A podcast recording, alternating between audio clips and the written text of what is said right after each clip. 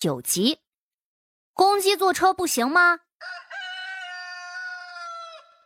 周侍卫很是头疼，他不是没见过病美人儿，但是真没见过这样的。昨儿还能半夜趁着凉风挖坑捡骨头呢，今儿这人竟然就像是要死了似的。他怎么就觉得有些诓人呢？赵玄景也有些怀疑，只是这姑娘毕竟是救了他一命，不论是真的能掐会算，还是瞎猫碰上死耗子，总归是欠了个人情，也该亲自过去瞧瞧才成的。当即便让人调转了马车。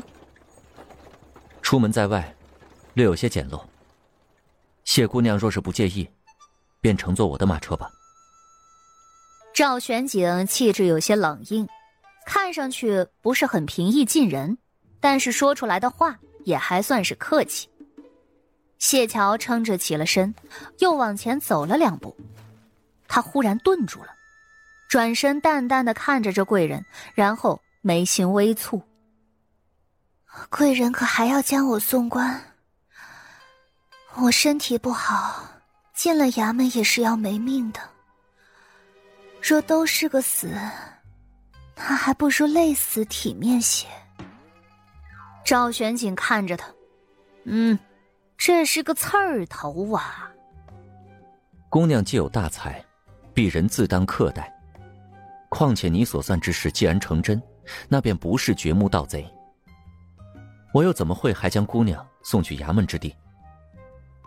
赵玄景锋利的目光沉着而深邃。谢桥的双脚在地上轻轻挪动了两下，那道袍都甩得有些漫不经心的。那便麻烦你送我去最近的镇子，叫石坊镇。谢桥不怎么抬头，声音也是轻飘飘的，好似没什么底气，很容易便叫人轻视。他更像是个怕人的小孩子一样。赵玄景多问了一句。镇上可是有你亲人？是，有母亲，还有妹妹。赵玄景扯了扯嘴角，闷声点了点头。可以。只是我有几句话想问问你，不知姑娘可愿回答？车上问吧，实在太累了。谢桥的头更低了。周侍卫等人一直在旁边，明明感觉自家公子态度挺好的呀，可是看到这半仙儿这副可怜兮兮、委屈巴巴又不敢抬头的样子，竟然都忍不住觉得，公子的声音也太冷太凶了吧。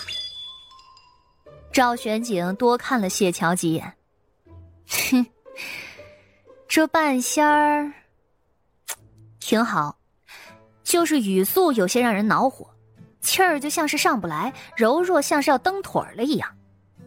他向来最怕那些哭哭啼啼、爱红眼的女人，若是声音像个蚊子似的，那就更让他避之不及。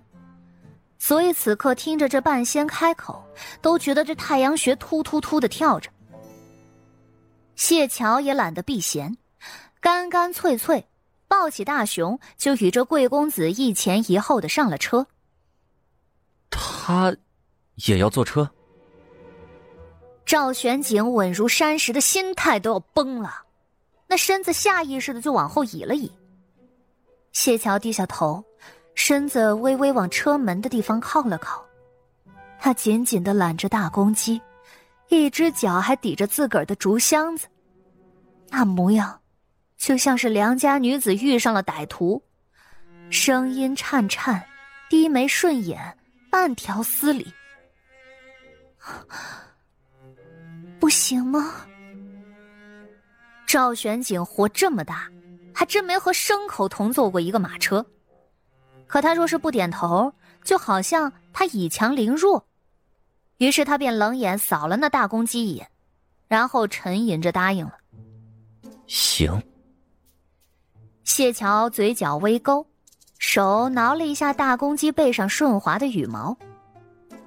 待到他坐定，赵玄景开口：“谢姑娘，从前是在哪里清修啊？”想了想，他又补了一句：“师从何人？”啊，我自幼在水月惯养身体，病得久了，也就是能看见几分晦气而已，不值一提。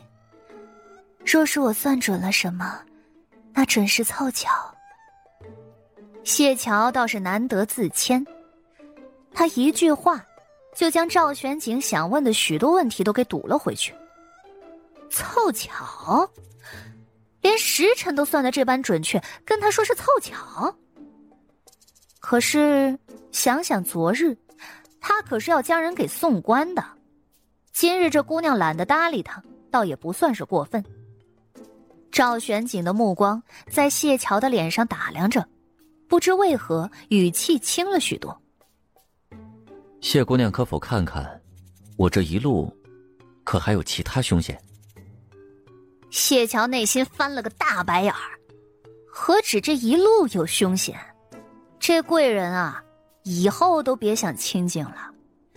他就从来没见过这么能招惹阴魂的人，哟，那浑身散发出的黑烟都能冲天了。这样的人，他可得离得远远的。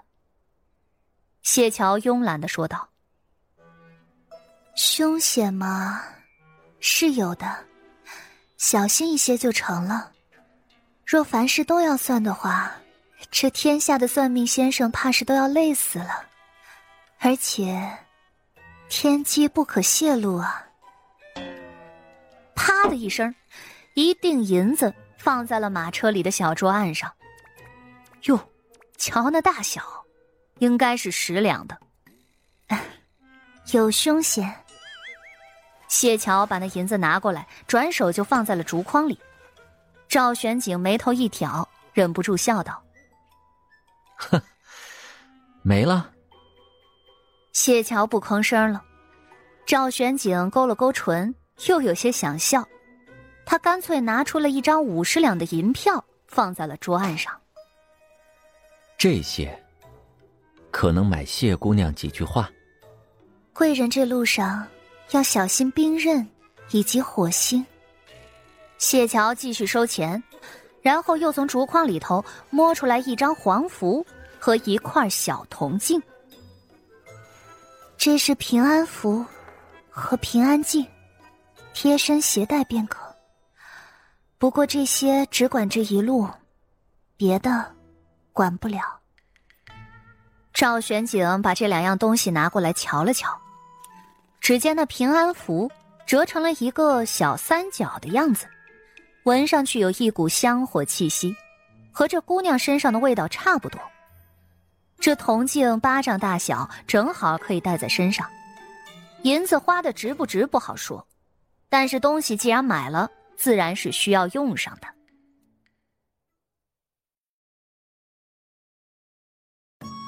本集就播讲到。感谢您的收听，去运用商店下载 Patreon 运用城市，在首页搜索海量有声书，或点击下方链接听更多小说等内容。